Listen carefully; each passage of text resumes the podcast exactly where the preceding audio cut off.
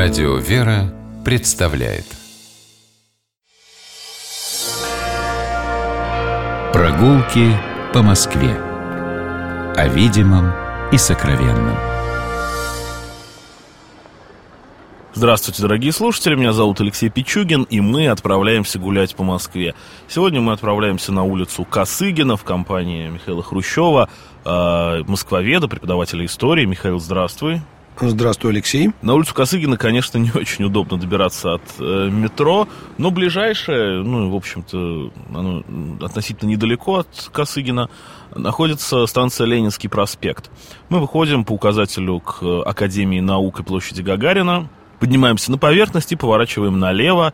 Мы, э, в общем, уже на площади Гагарина спускаемся в подземный переход, э, переходим под площадью до конца по этому переходу, он длинный, и оказываемся уже возле улицы Косыгина.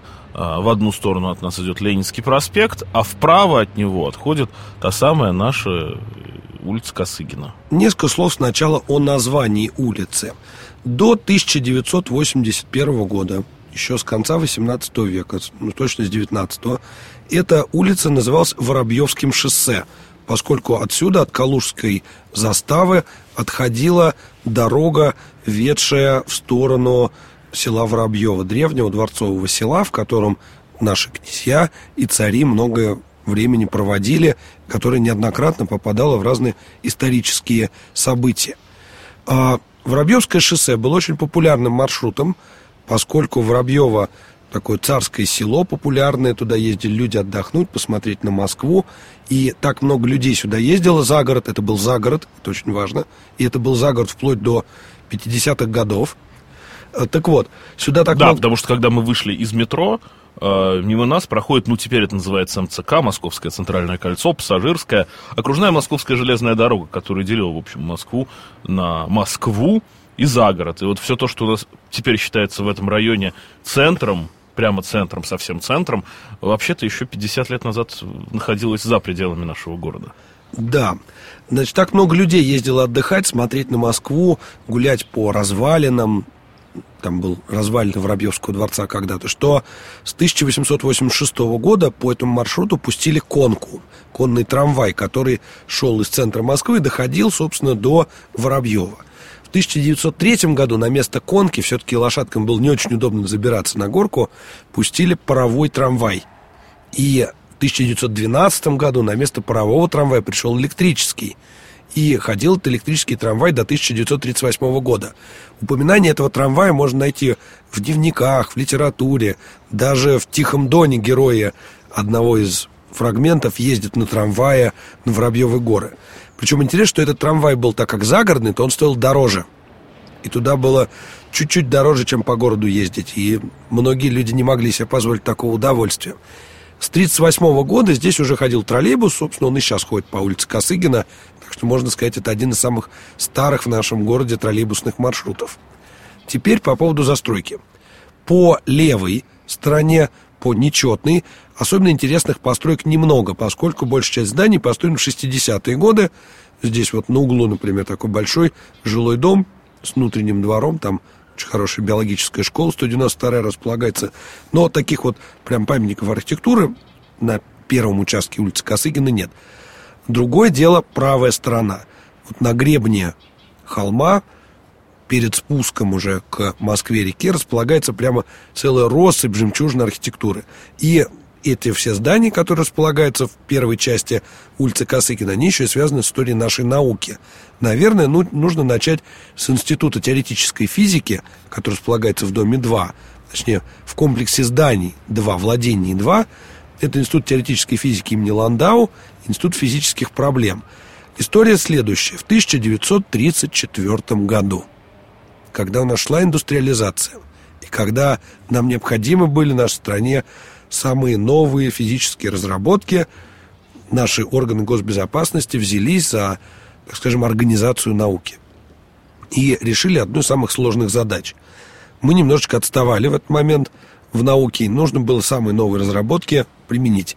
И был академик, господин Капица, который ездил, жил в Лондоне и в Кембридже работал, и периодически приезжал к своей пожилой маме на родину, в Россию. Я общался с нашими учеными здесь. Это очень пугало наше руководство, что такой талантливый физик, а работает за границей с какими-то резерфордами общается. Поэтому в 1934 году, когда Капица снова приехал в Советский Союз, ему сказали, что больше вы уехать не сможете. Международная там научная общественность просила за него, были коллективные письма, но ничего не получалось, и Капицу не отпускали. И в качестве компенсации ему предложили создать институт, который с нуля он сам сможет его создать, ему будут даны любые деньги, он сможет построить что угодно, ему будут даны любые ученые, любые умы, и таким образом он создал институт э, физических проблем. Обратим внимание на название. Алексей, как они обычно называются институты? Институт теплоядерного синтеза. Ну, обычно они называются э, аббревиатурами. Ну, или институт бетона. А здесь институт физических проблем. И Капица собрал несколько в первом составе был 10 человек. Создал институт, который занимался общефизическими проблемами. И, собственно, здесь был самый цвет, можно сказать, физической науки нашей. Ну, можно сказать, что из первых 10 сотрудников этого института три, включая Капицу, получили Нобелевские премии по физике. Значит, Капице дали огромные деньги для реализации его планов. Он стал застраивать эту территорию согласно своим представлениям. Надо сказать, что он много работал до этого в физических лабораториях, многое понимал, и главное его огорчало, что нету специалистов, которые могли бы разработать для него подходящие здания. Поэтому большую часть зданий, построенных в 30-е годы на территории этого института, построили с участием Капицы. Он сам планировал их, сам разрабатывал. Но, к сожалению, мы посмотреть их э, более подробно не сможем, потому что проход туда, в общем-то, закрыт. На самом деле мы можем записаться, если будет интерес, можно записаться на сайте института, собственно, Институт теоретической физики, можно записаться на экскурсию по территории. Угу. Они изредка проводятся, и там очень интересно. Собственно, одно из самых одно из самых интересных зданий на этой территории – это дом, в котором, собственно, сам академик жил, построенный архитектором Стамо. Это двухэтажный особняк, с улицы его, к сожалению, не видно, в котором была квартира академика и в котором сейчас находится музей Капицы. Очень интересное здание, нетипичное для своего времени. Также на территории этого института располагается такое здание-загадка, его можно даже фотографию найти в интернете, если э, поискать лабораторию горения и взрывов. Так, горение и взрыва, так называется это здание. Его построил архитектор Сидоров и представляет он собой такую фантазию на тему то ли храма, то ли дворца. И если фотографию неподготовленному зрителю показать, он будет думать всерьез, что это какая-то перестроенная церковь. Хотя это построено в 1949 году научная лаборатория. Но улица Косыгина вообще таит э, на своих задворках очень много таких секретов интересных. И один из самых таких секретов, может быть, сказать, в духе романов Дюма располагается под номером 4. Сейчас здесь Институт химической физики. Но когда-то здесь располагалась усадьба Васильевская. Собственно, ее главное здание сохранилось. До конца 17 века земли здесь, на улице между улицей Косыгиной Москвой-рекой принадлежали семье Салтыковых. В начале XVIII века ее купил Василий Долгоруков. И Долгоруковым эти земли принадлежали вплоть до начала XIX века. Здесь была построена великолепная усадьба, которая привлекала множество гостей. Сюда люди приезжали со всей Москвы, вся знать приезжала на празднество. Что интересно, здесь были например, установлены во время праздников макеты крымских крепостей, и делались иллюминации, делались э, фейерверки, всякие увеселения. В начале XIX века купил Юсупов это здание, но сам он много здесь не жил, поскольку в это же время он строил э, усадьбу в Архангельском. Поэтому в последние годы когда это здание принадлежало Юсуповым, здесь была открыта шерстомойная фабрика – то есть предприниматель, купивший это помещение, просто здесь хранил шерсть, а внизу, в Москве-реке, собственно, под склоном ее мыли. Такое вот странное употребление. Но самая такая загадочная история этой усадьбы была в тысяча, началась в 1830-е годы. Одним из самых богатых людей того времени в России был князь Дмитриев Мамонов, который прославился своей такой эксцентричностью, с одной стороны, с другой стороны, щедростью. Человек, который владел самыми красивыми усадьбами в стране, ему, например, принадлежала знаменитая усадьба Дубровицы, но при этом очень независимого склада и с очень странным характером. После, во время войны 12 года Дмитриев Мамонов вооружил на свои деньги полк. Этот полк не поучаствовал в боевых действиях особенно, поскольку его очень долго собирали, и там был все время недокомплект, но сама широта жеста дать деньги на сбор целого полка в год такой, э, такого испытания для страны, это говорит о многом. Э, Дмитриев Мамонов считал, что он, граф Матвей Александрович Дмитриев Мамонов, потомок Мономаха, намного знатнее Романовых. Поэтому он, например, говорил, что мы не будем кланяться Романовым, стал заявлять о том, что он вообще независим от них. И даже в знак своей независимости в своей усадьбе в Дубровицах в Подмосковье насыпал деревянную крепость с пушками и солдатами, чтобы показать, как он молодец и независимый. Э, организовал тайные движения. Ну, кончилось все плохо, можно сказать. Кончилось все ужасно, поскольку а, его посадить было не за что, так как никакого компромата на него не было. Не участвовал в восстании декабристов, но отказался присягать Николаю Первому. Его объявили сумасшедшим. Вот так вот.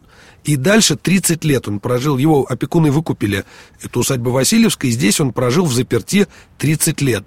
И умер уже много лет спустя, когда многих и декабристов уже не было в живых, уже при Александре II, когда он действительно уже сошел с ума от заточения в 1863 году.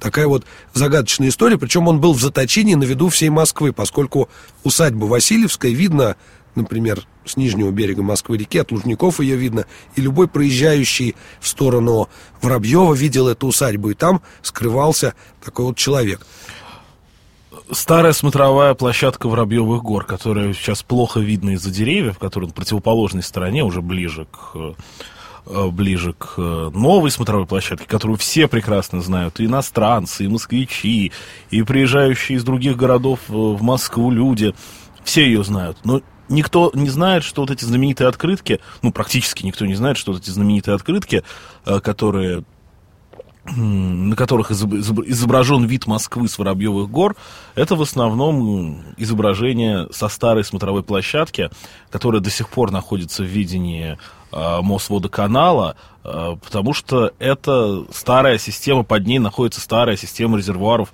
э, знаменитого Мытищинского водопровода. Прошу прощения, Алексей, не Мытищинского, тут намного интереснее. Мытищинский водопровод к середине 19 века перестал поить Москву. Москвичей стало около миллиона, а воды не хватало. Поэтому был построен новый резервуар, который качал воду выше по течению, в районе Рублева, а оттуда, соответственно, накачивал ее на Воробьевы горы. Это Воробьевский резервуар. Да, здесь был построен огромный Воробьевский резервуар, его построили на месте старого царского дворца. И от этого резервуара уже шла вода вниз в Москву. А от дворца отеком. ничего не осталось вот э, в этой конструкции старой смотровой? Ну, разве что детали фундамента. Больше mm. ничего. Здесь еще находится еще один важный памятник. За смотровой площадкой основной стоит церковь Троицы в селе Воробьеве. Одна из самых таких э, тоже интересных церквей этого района, поскольку она также ни, ни разу не закрывалась. И также следует сказать, что эта церковь с очень длительной историей, поскольку впервые она упоминается еще в 15 веке, когда это село выкупила княгиня Софья Витовтовна, и оно стало принадлежать московским князьям. В этой церкви известно, что э, Михаил Ларионович Кутузов молился перед оставлением Москвы. И также интересно, что эта церковь даже в 30-е годы продолжала звонить. Запрет на колокольный звон, который распространялся на большинство церквей Москвы, на нее не распространялся. Она была за городом. Потому что она была, да, за городом и не пострадала. Говорят, что звон в пасхальную ночь был слышен у Кремля даже от нее. Да, ну, благо к сожалению, другого звона не было слышно, может быть, да. Интересно вот что. А, это здание построено в 1811 году. Строил его архитектор Витберг, и Витбергу надо было еще построить одно здание здесь, на Воробьевых горах, потому что именно здесь был запланирован первый храм Христа Спасителя. Но он так и не был реализован, и можно сказать, что это один из немногих вообще проектов Витберга, который в Москве можно посмотреть. Хотя архитектор очень известный. Ну а история с Витбергом и храмом Христа Спасителя это уже скорее история о храме Христа Спасителя, чем в Воробьевых горах, улице Косыгина, Воробьевском шоссе, по которому мы сегодня гуляли вместе с Михаилом Хрущевым, историком, москвоведом, я Алексей Пичугин. Мы с вами прощаемся, любите Москву. Приезжайте смотреть на нее с Воробьевых гор, будьте здоровы. До свидания. Прогулки по Москве. О видимом и сокровенном.